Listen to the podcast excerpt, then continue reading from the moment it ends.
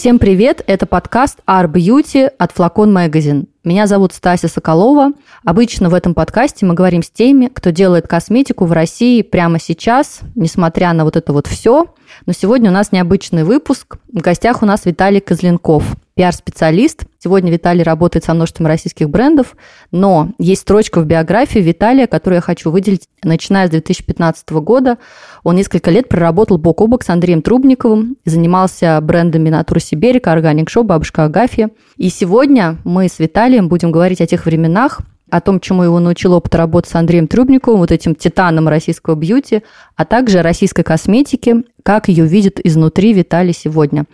А, привет, Виталик. Рада, что ты пришел к нам в подкаст. Привет, Стася. Спасибо, что пригласила. Привет всем. Расскажи, пожалуйста, как ты пришел в компанию и что тебе запомнилось вот, или поразило сразу?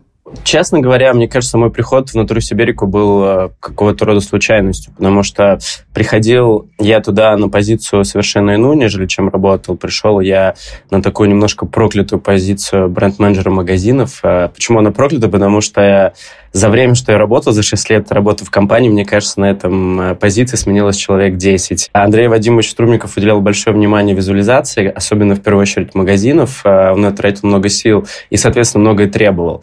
Но во время интервью, когда я собеседовался на эту позицию, финально уже именно в Андрея Вадимовича, он посмотрел на мой Э, мое резюме и говорит, у вас такой большой опыт в пиаре, а давайте-ка вы у нас поработаете пиарщиком. На тот момент э, в компании как такового пиара не было, ну и, соответственно, я все это дело начал. В натуре Сибирики все было нестандартно благодаря Трубникову.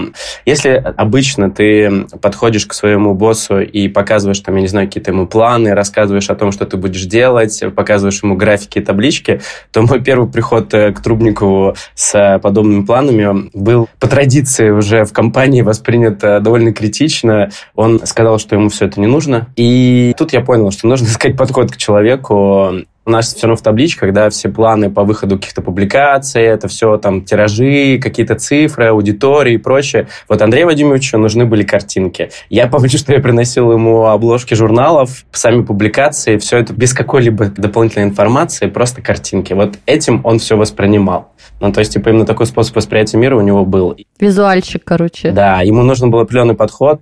Ты мне рассказывал до э, подкаста, что у Андрея Трубникова была такая специфическая в целом манера общаться, что у него был ник э, в WhatsApp мерзкий, в офисе плакаты fly or die. Насколько это было глобально и а, сложно ли было с этим работать, и как ты для себя это объяснял вообще? Насколько эффективна такая манера и нужна ли она? Да, у Андрея Вадимовича был э, ник в WhatsApp мерзкий. В целом он себя относился довольно самокритично. То есть, типа, он был из тех людей, которые честно говорил, ну да, я самодур, и что с этим поделать? Знаете, как вот сейчас говорят такие, что нужно себя принимать. Вот мне кажется, он принимал себя абсолютно таким, какой он есть, а пользовался этим я в том плане, что я имею в виду, что он не грустил, мне кажется, по этому поводу из каких-то особенностей своего характера. Но, конечно, работать было непросто, потому что в целом, мне кажется, люди, которые работали с ним максимально близко, это были люди максимально эмпатичные. Ну, то есть ты должен был понимать, в какой момент лучше подходить к человеку, с какими вопросами, что ему нужно необходимо сказать до этого.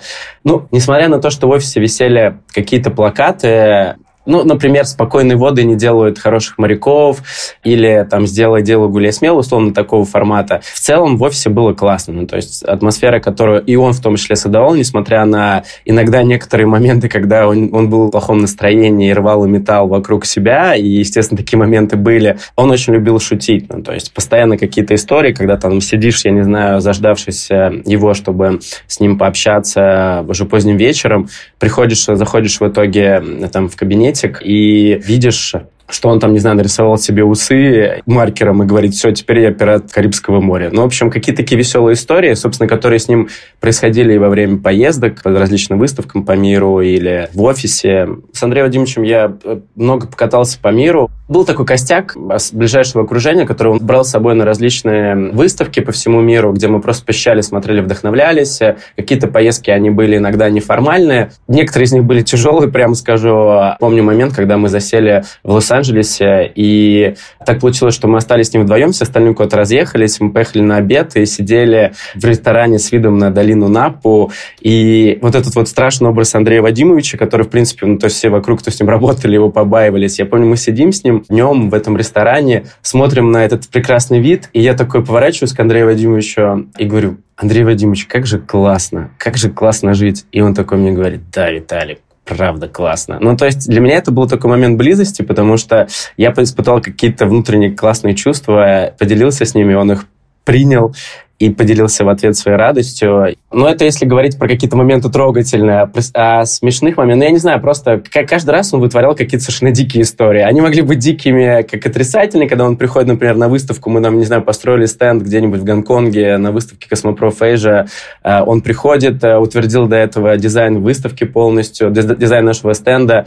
мы уже все собрали, стенд, пришли, начинается первый день работы, он приходит и говорит, что за фигня? Нет, нафиг, цвет ужасный, вообще все неправильно, все переделаем, давайте переделаем, переделаем, а то сейчас всех уволю. Вот, но это стандартная была история, как бы fly or die, лети или умри. Но при этом были истории, когда он, не знаю, там приходил неожиданно на выставку в каком-нибудь смешном костюме, в шапке Мономаха и сидел нас развлекал, ну, то есть вместе с посетителями. И таких историй масса. Ну, в целом, а, я думаю, что по тому образу, который знают э, слушатели, можно сделать впечатление о том, что шутки у него не заканчивались и удивляло нас почти каждый день.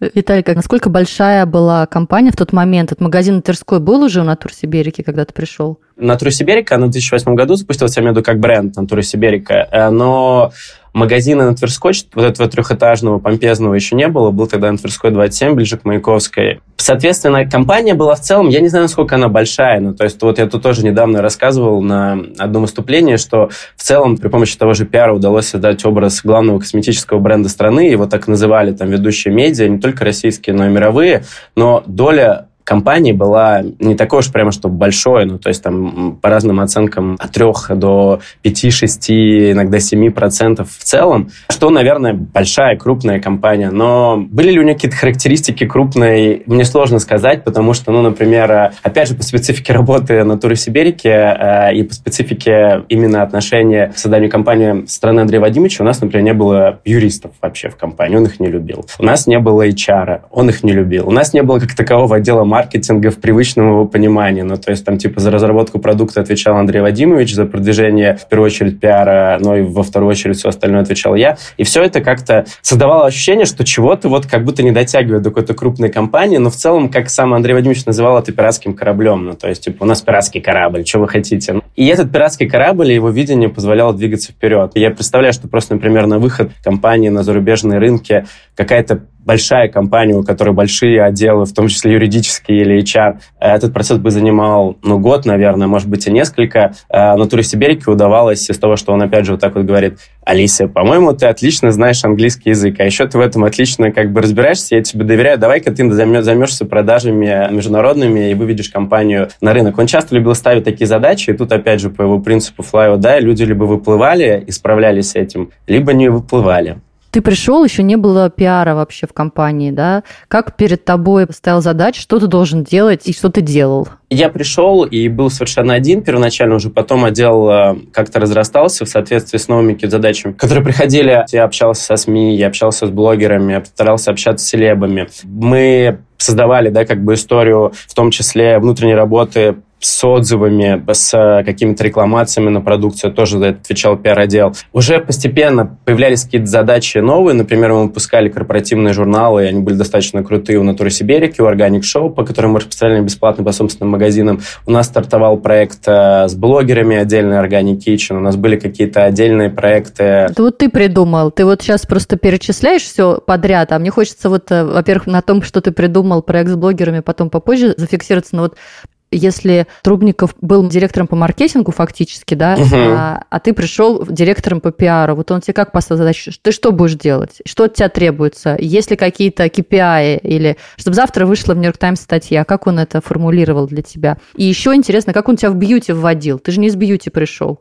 Вообще, в целом, Андрей Вадимович очень серьезно относился к специфике компании, но дело даже не в том, что это бьюти, он очень ответственно подходил к тому, что это органические бренды, которые обладают европейскими сертификатами эко- и органик косметики, и каждый сотрудник, который приступал к работе, даже если это сотрудник магазина, в первую очередь, если это сотрудник магазина, который напрямую коммуницирует с потребителями, он должен был пройти обучение. Там подробно разбирались все специфики не только именно эко и органик, но в том числе и бьюти. У меня до этого был опыт работы, я запускал в нулевые, у меня были презентации брендов э, для Сен-Лорана и Каролина Эррера. И, в принципе, опыт работы в пиаре по различным направлениям позволял быстро включиться в процесс. Я делал какие-то стандартные истории, которые я привык делать, СМИ, блогеров или что-то такое, но Помимо этого, моя задача при работе с трубником входила понимание того, а что же ему нравится больше самому, ну, то есть на что он больше обращает внимание. Я помню, что одной из привычных задач было, первое, ему очень нравилось работать с селебами, чтобы селебы говорили про бренд, чтобы они как-то участвовали в деятельности компании. Я помню свои первые страшные звонки, когда я звонил напрямую всем этим селебам, и, и я вот отсюда, давайте что-то вместе придумывать, и да, бюджета у нас нет.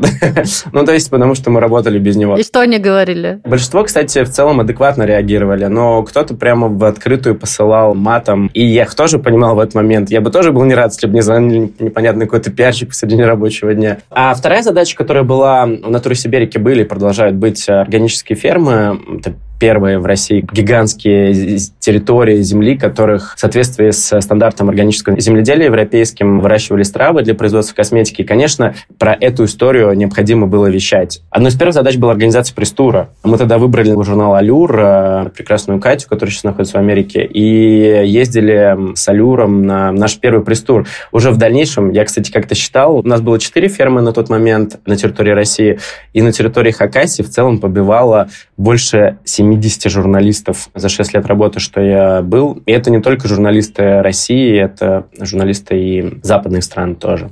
Это на твоих глазах, да, произошло, что все стали считать и на Западе, и в России, что Натурсибирка – это такая большая компания? На самом деле было несколько вех, которые бы я, наверное, назвал такими важными. Ты помнишь про магазин на Тверской трехэтажный, крутой, как его сам называл Трубников, это магазин, такой парк развлечений, это как Диснейленд. Потом важная история, которая, мне кажется, повлияла именно на Туру-Сибирку, на развитие и восприятие в России и в мире, это выход на европейские рынки. Был это французский рынок, это, по-моему, год 2016-2017, это выход на британский рынок, э, и эти крутые события, которые происходили, например, про Британию, там, это первый бренд, который стал продаваться в Хэрротсе, первый бренд из России вообще в самом главном универмаге мировом. Про натуру Сибирику написал Дели Миррор, потом в дальнейшем выпустил фильм BBC. А во Франции это был вообще на мой самый любимый запуск и самый крутой, и который как раз иллюстрирует всю крутость натуры Сибирики, потому что натура Сибирика стала продаваться в главной косметической сетке Франции, это Монопри, более 250 точек. И она настолько круто зашла туда, и в первую очередь понравилась э, самим собственникам, ну, не знаю, людям из Монопри, что натуре Сибирики, помимо того, что были предложены оформления появление витрин магазинов Монопри, в первую очередь на Елисейских полях, где в течение там, нескольких недель на главной всемирно известной улице были витрины натуры Сибирики. А вторая история была, что Монопри предложила совершенно бесплатную опцию рекламную. Я помню, что я приезжал в Париж, по всему Парижу на остановках, э, на улице висела инфо- реклама натуры Сибирики, как бы Монопри. И эта опция, опять же, показать, как возможно делать бизнес э, в стиле fly or die. Это было абсолютно бесплатно. То есть я даже не могу представить, сколько это могло стоить, но Монопри эту историю предложила бесплатно, потому что, я думаю, удачный момент еще выхода. Это был момент усталости на Западе от э, больших корпораций, от их брендов, от их продуктов. Люди хотели чего-то нового, инди-брендов. То везде одинаковое, да? Да. Сыворотки, кремы, лица, актрис, да, хотелось чего-то локального. Абсолютно, да, да. Но вот натура Сибирика это стала как раз той э, диковинкой, потому что что Сибирь, э, как бы вообще какая классная интересная упаковка, и при этом вот соответствие по ожиданиям по качеству, плюс э, европейские сертификаты органические, которые уже были, в принципе, широко известны на тот момент европейской публике. Состав, то есть сам как бы крем, по ощущениям, он сам себя продавал в том числе, да? Я правильно понимаю твою мысль? Ну, у, у, вообще, опять же, вернемся к Трубнику, к Андрею Владимировичу, к его персоне, потому что он вообще, ну, то есть, мне кажется, вот жалко, что никто не пустил учебник по тому, как создавать бьюти-продукт при жизни, э, потому что он считал, что в целом для косметического бренда даже важно не качество, ну, то есть, не то, каково действие крема. Потому что в первую очередь приходит в магазин и обращают внимание на внешний вид. Сейчас в интернете, возможно, немножко по-другому, но все равно, как я смотрю, даже интернет-бренды, которые начинают, там, условно, в Инстаграме, все равно стремятся выходить в офлайн, вставать на полки каких-то магазинов, торговых сетей и прочего. Но Трубников был уверен в том, что человек в первую очередь видит сам продукт. Дальше его должен интересовать текст, который присутствует на упаковке, либо какие-то яркие штуки на упаковке. Дальше он открывает, слушает аромат, После этого он наносит и смотрит на текстуру, и уже в четвертую очередь, то есть этих, в принципе, шагов достаточно, чтобы он приобрел продукт. И уже четвертое является именно эффективность э, продукта, да, насколько ему нравится его качество. И, кстати, возвращаясь к смешным историям с Трубником, я помню, что он любил хулиганить так и выставлять свои продукты. Я сам был зрителем этого. Брать натуру Сибирику и ставить ее, просто ходить по супермаркетам там Америки, Европы и ставить ее на полку вместе с другими, так из-за уголка так выглядывать и смотреть, а как люди реагируют. Хулиганские поступки, но они были совершенно в стиле Трубникова. Мы сами не проводили никаких маркетинговых исследований, Трубников их очень не любил. Он считал, что все люди врут и будут говорить то, что ты от них ждешь, и делать их абсолютно бесполезно. Но были внешние исследования, когда у людей, которые выходят из супермаркетов, э, задавали им вопрос, скажите, а назовите, там, не знаю, свою любимую марку там, чего угодно, и в том числе шампуня. И очень было интересно смотреть, что там в десятке всегда идет распределение в зависимости от рекламного бюджета, в первую очередь, на телеке. И, соответственно, там, не знаю, первые места – это те, у кого самый большой бюджет, второй, у кого поменьше и прочее, прочее. Натура Сиберика был единственным брендом в этом исследовании, у которого не было рекламы на телеке. И, соответственно, люди все равно называли Натуру Сиберику как раз за счет объективной пиара, потому что такой рекламы не было. Я вот насколько поняла, что Трубников был в целом не человек интернета. То есть то, что происходит в интернете, блогеры его не особо интересовало. Ой, нет, он вообще был супер человеком интернета. Он был настолько прогрессивнее даже меня, что я в какой-то момент просто боялся. Он, во-первых, э, Трубников всегда был с телефоном. Всегда. Ну, то есть, типа, он всегда был на связи. Помимо того, что он был в WhatsApp и управлял там многими вопросами в компании через WhatsApp, там, согласовывая какие-то поручения или давая поручения, он очень любил исследовать. Когда выходит какой-то новый тренд, какая-то новая соцсеть или что-то такое, он о чем-то слышит от кого-то, я не знаю, от своей дочери, например, или от кого-то из своих сотрудников или на каком-то ивенте, куда он тоже любил ходить. Он всегда это следовал. Ну, например, он э, в последнее как раз время очень любил ТикТок. И я помню, что я лично от этого страдал, потому что мне на тот момент ТикТок не заходил, а как бы Андрей Вадимович очень сильно заходил. И настолько он полюбил ТикТок, что он даже сам э, стал записывать, э, он там сделал коллабы с известными на тот момент тиктокерами. Но он потенциально персонаж ТикТока, конечно, да. Он персонаж ТикТока, да, да, да, он туда отлично влился. В целом он очень смотрел э, именно на молодое поколение. Его, я помню, очень вдохновлял пример развития «Золотого яблока», такой компании, где топ-менеджменте, особенно в креативном, были как раз юные люди. Он создавал, к сожалению, так и не вышедший бренд «Сибирский вертолет», где абсолютно во всей команде работали люди, которые лично меня лет на 10 младше были. Ну, то есть, типа, я так смотрел еще, вот круто. Трубников давал им такую свободу креатива. То есть, это был косметический проект на грани коллаборирования просто всего совсем, с чем только можно. Я его супер ждал мы очень к нему готовились, но, к сожалению, там по разным причинам он так бы не, не вышел. Но при этом, э, когда ты пришел с идеей выпустить коллабы с блогерами, он не сразу в нее поверил. Расскажи про это, как происходило он очень любил, чтобы люди сражались за свои идеи. Мне кажется, он меня проверял. Ну, то есть, типа, он такой говорит, ну вот, идея говно, ну, то есть, типа, не взлетит она абсолютно. И я ему доказываю, что нет, Андрей Вадимович, давайте попробуем. Ну, то есть, типа, минимальную партию выпустим. Типа, я готов взять на себя риски. Мы как-то, ну, давайте попробуем.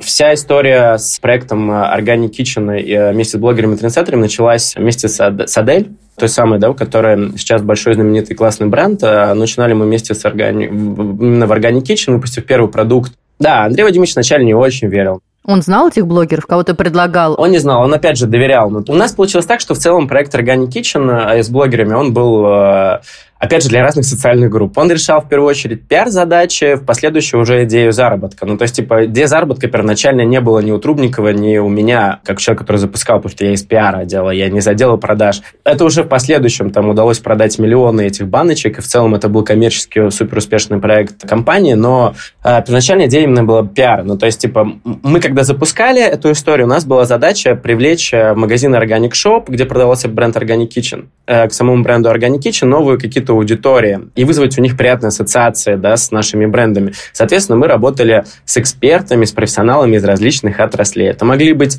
как суперэксперты с э, такой очень небольшой, но супер вовлеченной аудиторией по какой-то специфической теме, ну, около бьюти, либо какие-то тренди модницы московские или там блогеры-миллионники. Мы экспериментировали со всеми аудиториями. В принципе, благо сам по себе проект органикичным блогерами это такой супер гибкий проект, куда можно за короткий срок выпускать э, продукты, он позволял делать это очень быстро и с большим количеством людей. Мы экспериментировали с разными людьми. Кого-то он предлагал, но э, понятно, что кто-то отказывался, особенно блогеры-миллионники. Они хотели там каких других условий, не те, которые мы могли им предлагать. Но мне очень нравится, что этот проект показал историю про то, что блогеры-миллионники не так хорошо работают. Ну, то есть, типа, потому что основные продажи, которые у нас э, делали фактически да, в штуках, это делали те, у кого количество подписчиков даже не достигало 100 тысяч э, по всем суммарным их площадкам. Но именно вот эта вот история доверия аудитории, максимальной вовлеченности позволяла делать эти продажи. То есть это маленькие аудитории, которые настолько а, они объединены вокруг этого человека, что они идут покупать, да, а большие аудитории, в общем, хотя там миллионы, они, в общем, не особо, да, любят и не особо идут за героем, правильно я понимаю? Маленькие аудитории да великие. Большой блогер может рекламировать э, сегодня какой-то шампунь, завтра он рекламирует другой. Каждый раз, типа, этот шампунь избавляет его волосы от вековых проблем, которые он имел. Мне кажется, успех, в том числе и нашего проекта, и в целом нашего пиара был настроен на то, что мы никогда не настаивали при работе ни с кем из журналистов, ни при работе ни с кем из блогеров, ни с кем из экспертов, чтобы они прямо вот слово в слово, как нам надо, писали про нашу историю. Ну, то есть, типа, то, что, в принципе, многие бренды делают, когда мы сейчас выдадим, типа, гайд, или вот мы с вами создадим местный продукт, но мы его, в принципе, за вас делаем, вы же ничего в этом не понимаете, мы же лучше понимаем, и просто ваше имя поставим. Мы давали полную свободу в том, что говорили про бренд эти люди, с кем мы работали, в том, что они создавали, если мы говорим про Organic Kitchen коллаборация, когда мы им предлагали возможность сделать продукт, они придумывали саму концепцию, дизайн, название, аромат, одушки, и не очень часто было, когда ставили какие-то задачи, которые мы не могли бы выполнить. То есть фактически мы могли выполнять все. И это как раз величие, крутость этого проекта. Когда твой начальник человек-интернет, то пиар-бомбочка с какашкой взрывается особенно громко, наверное, да? То есть, когда какой-то скандал, это особенно больно. Мы недавно в Flacon Magazine как раз делали обзор российских брендов и обратили внимание, что несколько есть тех, кто продолжает работать с таким ингредиентом, как олени рога, там, по-моему, есть название моралы, да? Панте моралы, да. Да, да, бэйби олени, их рога используют как суперингредиент. Вот, а в свое время на Трусе Берега был мощный скандал с этим ингредиентом. Можешь рассказать про это, как все это произошло, как ты вырулил, какая была вообще стратегия у тебя, и как пиар-директор большого такого бренда работает с такими кейсами? Ох, Тась, честно скажу, это один из самых сложных моментов в моей жизни, который, мне кажется, я еще буду не один год прорабатывать э, с психологами, Здесь был и история про рост компании с его повышенным вниманием, да, когда мы, в принципе, работали над тем, чтобы добиться именно того внимания, которое было к бренду. И про личностный рост тоже, профессиональный, когда ты понимаешь, что ты несешь ответственность за такую большую компанию. Главное то, которое я могу вынести для себя лично, то, что я теперь познаю про панты морал. Мне кажется, почти все я могу написать диссертацию. Ну, то есть по, по этой теме вместе со своей командой. Спасибо команде крутой, которой мы вместе там не спали ночами и днями, чтобы это работать. Самая главная задача на тот момент была убедить Андрея Вадимовича в опасности этой истории. Ну, то есть потому что он, понятное дело, как собственник и человек не очень погруженный в пиар, говорил, да ладно тебе, иди гуляй. Ну, то есть, типа, у меня тут свои задачи, если ты еще своим каким-то скандалом лезешь, вообще, что за фигня, ничего не знаю, не разбираться в этом не хочу, времени нет. То есть это произошло, когда уже использовали этот ингредиент? Это вот когда ты пришел с этим разговором? Он уже продавался. Он присутствовал в компании еще до того, как я пришел в нее. Он был в мужской серии и в одной премиальной серии. Э, в целом, как бы ничего криминального в этом не было. На тот момент, ты сама говоришь, что до сих пор по сей день компании выпускают. Вопрос этичности, да, конечно. Мы зачастую действительно мы не знаем, каким образом добывать те или иные ингредиенты. В этом, конечно, ошибка компании. В целом, мне кажется, получилось э, оптимально, как и должно было быть. Ну, то есть мы приняли решение, это вместе с Андреем Вадимовичем была история, после того, как мне удалось максимальное внимание к этой проблеме все-таки привлечь, меня даже отстраняли от этого проекта. Я был настолько настойчивым в, в общении с Андреем Вадимовичем, что он говорит, все, ты меня достал, ты больше не работаешь. Это был момент, почему он такой тяжелый тоже был. То есть э, я понимаю, что на мне лежит сейчас груз как бы ответственности и за имидж компании. Меня вообще в компании называли, намножали тревожная кнопка, потому что я все время носился, типа, как пиарщики, они такие, ну, то есть, типа, они же должны контролировать весь имидж, контролировать все истории, и, естественно, ты тревожишься по многим поводам. Конечный итог всей этой истории был в том, что мы дали возможность потребителям высказаться о том, а вы хотите или не хотите, да, вот этот продукт видите. Ну, то есть, обращая внимание, естественно, на неэтичность добычи. Ну, то есть, типа, мы понимали, да, что реакция будет именно такая, какая будет, но все равно хотели узнать э, у аудитории. С точки зрения пиара, про Антуру Сибирьку впервые написала, например, та же «Медуза», «Лента.ру». Они впервые узнала мужская аудитория, которой было сложно да, достучаться, которая вообще потребляет информацию очень отличающимся образом, нежели чем женщины, э, ну, например, на тот момент. И когда весь этот конфликт разрешился в формате о том, что известный косметический бренд убирает какой-то компонент, потому что общественность выступила против него, в целом там в результатом голосования, об этом написали большие ведущие медиа России которые об этом до этого про Антуру Сибирику не писали. И этот же скандал опять позволил с точки зрения пиара и его разрешения выйти на какой-то новый уровень. Теперь Натуру Сибирик знали еще больше. Как бы это ни парадоксально звучало. И отношение к ней у многих групп на самом деле стало положительным. Ну, то есть, типа, что вот ребята, они прислушиваются к тому, как э, нужно действовать, обращать на это внимание. Для компании, безусловно, это был важный вопрос. А почему тебя отстраняли в итоге? Потому что ты э, просил э, реагировать на этот, на скандал, который разгорелся, или ты предлагал что-то вообще убрать ингредиент? Я был настойчив на то, что нам нужно обратить внимание, что, ребята, каждая минута на весу, мы не можем как бы сейчас сидеть тормозить и откладывать это на потом или вообще не обращать внимания. Понятно, что скандал может разгораться все сильнее и сильнее. Аудитория просит, нам важно, наши потребители обратить внимание. Ну, то есть, типа, моя задача была как бы достучаться на Владимировича, что эта проблема такая же глобальная, там, не знаю, как там, условно, бюджет компании или что-то такое, или выпускного продукта. Сколько лет ты в итоге проработал э, с Трубниковым и почему ушел? Я проработал 6 лет. За это, все, все это время я сидел в кабинете у Андрея Вадимовича, что мне тоже нравится. Ой, кстати, хочу рассказать смешную историю еще все равно. Когда я собеседовался на позицию на эту, он мне такое спрашивает, Виталий, вот скажите, как вы представляете маркетинг? Я как человек, кто занимался пиаром и маркетингом, всегда типа отвечал больше за вопросы продвижения. Ну, то есть, типа, маркетинг, он помогает продавать продукт, когда он уже создан, бла-бла-бла. И он такой говорит, нет, Виталий, маркетинг это поставить, например, общественный туалет в том месте, где все суд. Вот когда ты понимаешь аудиторию, ну, то есть, типа, ее потребности, вот это вот называется маркетинг, а не то, что вы там все придумали. В общем, вот, э, после этого разговора, после этого собеседования, он такой говорит, сидеть ты будешь в моем кабинете. Ну, то есть, типа, я думаю, это был один из тоже из э, тестов каких-то, посмотреть, опять же, можно ли доверять этому человеку, как он работает. Все шесть лет в итоге я просидел. Ушел из компании через э, месяц с лишним после того, как Андрей Вадимович скончался. Честно говоря, хотел уйти и пораньше. Я, у меня была определенная усталость. Это все-таки очень сильно изматывающий проект. Если ты работаешь максимально близко к Андрею Вадимовичу, то тебе требуется вливаться всей душой, всем своим сознанием. Ты думаешь только о работе, живешь ею, несешь ответственность за все. Это больше, чем за что-либо в своей жизни, так получается.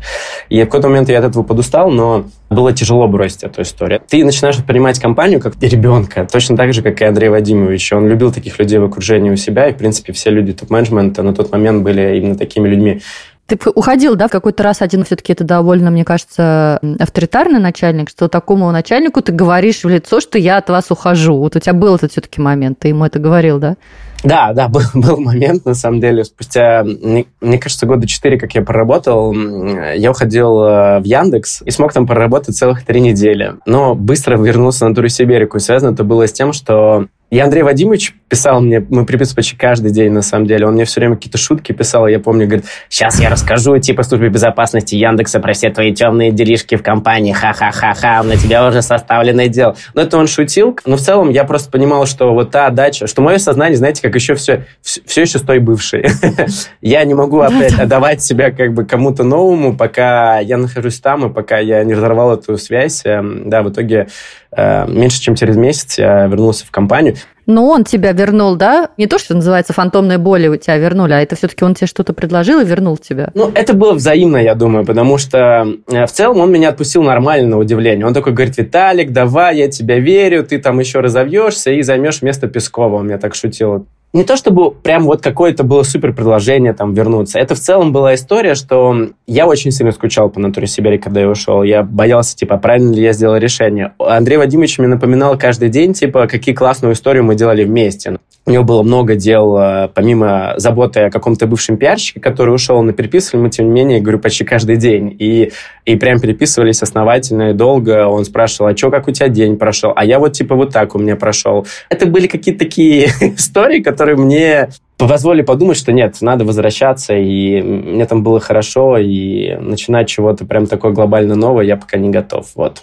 Знаешь, все-таки э, у нас большая аудитория зумеров нас слушает и читает, и я вот понимаю, слушая рассказы твои, да, что с позиции зумера вот это too much это немножечко вот уже классные флажки, э, человек вылезает в твою жизнь, человек тебя, ну, в общем, вообще сажает с собой, да, это работает, то есть это полный такой контроль, и плюс ты должен относиться к этому к своему.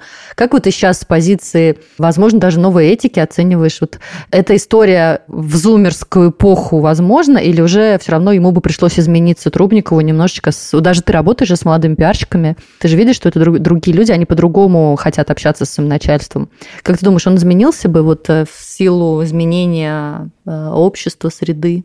Ты знаешь, я всегда относился к Андрею Вадимовичу как к гению, как бы это странно ни звучало. Ну, то есть, типа, я понимал, что люди, которые настолько крутые в своей работе, они люди со странностями. Ну, то есть, типа, я всегда относился с пониманием к этому. Понятно, что было очень много моментов, где были страдания, но готов ли был бы я пройти это заново? Да, я был бы готов. Какие великие, крутые истории я мог делать с точки зрения пиара, Профессионально это было, наверное, самое яркое, что я мог делать. Газета «Нью-Йорк Таймс», одно из самых ведущих мировых изданий, там до этого писала полостные материалы только про какую-нибудь компанию «Газпром», и тут бац, напишешь про Антуру Сиберику, потому что ты это делаешь, это твоя работа, потому что у тебя есть такая возможность работать с таким крутым продуктом в том числе. Было достаточно количество травмирующих моментов, и я честно скажу, я до сих пор общаюсь с психологами по этому поводу. У меня выгорание было, то есть я от этого устал. Но это вопрос не только работы. Мы такие существа увлекающиеся. Мы можем увлечься и какими-то отношениями, которые, опять же, могут, там, я не знаю, в чем-то для нас быть плохими, а в чем-то прекрасными. Для меня время натуры Сибирики, оно было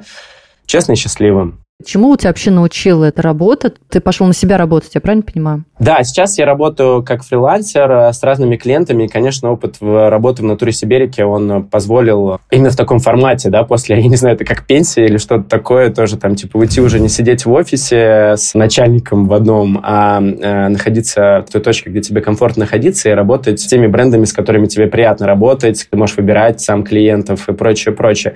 Что мне дала натура Сибирики? Да вот ты знаешь, как будто бы прямо супер много дала. Ну, то есть и в профессиональном плане те кейсы, которые мы реализовывали, и возможность поработать вообще по всем возможным направлениям и со всеми возможными инструментами, с которые есть. И какое-то ощущение меня в жизни тоже. Ну, то есть, типа, это такой экзистенциальный проект. Экзистенциональный опыт, понятно. Да, да. Ты говорил мне в, до подкаста, что Трубников все время формулировал, что нужно не встраиваться в какую-то маленькую нишу, а мыслить глобально. Ну, типа сравнивать себя с Лореалем. Это для всех компаний справедливо. Ты сейчас вместо него даешь такие советы своим клиентам? На самом деле это супер важная история. Я советую всегда своим клиентам не сравнивать себя с теми, кто стоит рядом с вами на полке или потенциально, даже если вы только бренд начинающий, а сравнивать себя с мировыми гигантами. Это позволяет расширять сознание гигантским образом и искать именно возможности взаимодействия не только там в пиаре, но и, я не знаю, в продажах э, гораздо более шире или в продукте в самом. Вот знаешь, мы во флаконе наблюдаем вот эту ситуацию в российском бьюти, которая началась новая жизнь да, с 24 февраля 2022 года. И причина ужасная, но реальность такова, что для российских брендов, в общем, открылось окно возможностей, и в это окно э, многие пытаются войти. И как мы во флаконе видим, что российский потребитель готов покупать российскую косметику, но ему важно, чтобы этот бренд рассказывал свою историю, чтобы он говорил, кто он, кто его делает, кто за ним стоит. А многие российские производители это не привыкли делать и, и не очень к этому готовы. Вот среди твоих клиентов есть такая а, проблема или такая история, что для них это очень э, в новинку говорить о себе? Да, помимо того, что очень многие люди стесняются, они еще считают о том, что типа, зачем нам вообще говорить, да кому наше мнение интересны. Но они думают, что аудитория хочет их воспринимать, как, знаете, этих красивых э, создательниц бренда западных, да, которые там, я не знаю, как Гвинет Пелтру, условно. Но, опять же, пример Трубникова с его, ну, скажем так, прям противоречивым образом, да, и даже в какие-то моменты, возможно, отпугивающим какие-то определенные группы, э, показывает, что собственником может быть любой человек. Он не Гвинет Пелтроу максимально, а да? Максимально не Гвинет Пелтроу, но у него было такое количество почитателей, поклонников, которые там, я не знаю, собирали вокруг него в пять рядов, чтобы получить автограф или совет э, после выступления. Вот сейчас я просто с удовольствием наблюдаю за тем, как происходит развитие именно российских бьюти-брендов, потому что сейчас действительно самое крутое время для того, чтобы выходить. И я уверен, что сейчас зарождаются как раз бренды, которые еще перебьют, дай бог, успех Натуры Сибирики не только российский, но и, надеюсь, международный, потому что фактически сейчас время, когда можно выпускать любую безумную идею, которая может быть. И самое главное, чтобы эти безумные идеи не боялись сами собственники, как это там делает, опять же, тот же Трубников. Я вижу, как зарождаются уже суперинтересные бренды. Я вижу, какие разные собственники, какие разные продукты. Не нужно бояться говорить о своем продукте. И это действительно самая классная коммуникация, которую вы можете давать. Говорить через свои соцсети, говорить через свой продукт, говорить через своих пиарщиков, э, но говорить с аудиторией. И это именно то, чего ждет аудитория. Открытости, искренности. Какая бы эта искренность ни была разная, нужно стараться быть все равно открытыми и говорить так, как вы думаете. Пример Трубникова, опять же, показывает, что говорить можно все, что угодно, даже слово «жопа» в интервью РБК, и тем самым его будет читать еще миллион человек дополнительно. Большое спасибо. На этом наше время подходит к концу. Виталик, я надеюсь, что мы с тобой еще встретимся в нашем подкасте, поговорим о каком-нибудь твоем гигантском новом клиенте. Спасибо за интересный разговор. Спасибо, Стася. Спасибо всем. Было очень интересно поговорить. Зови еще.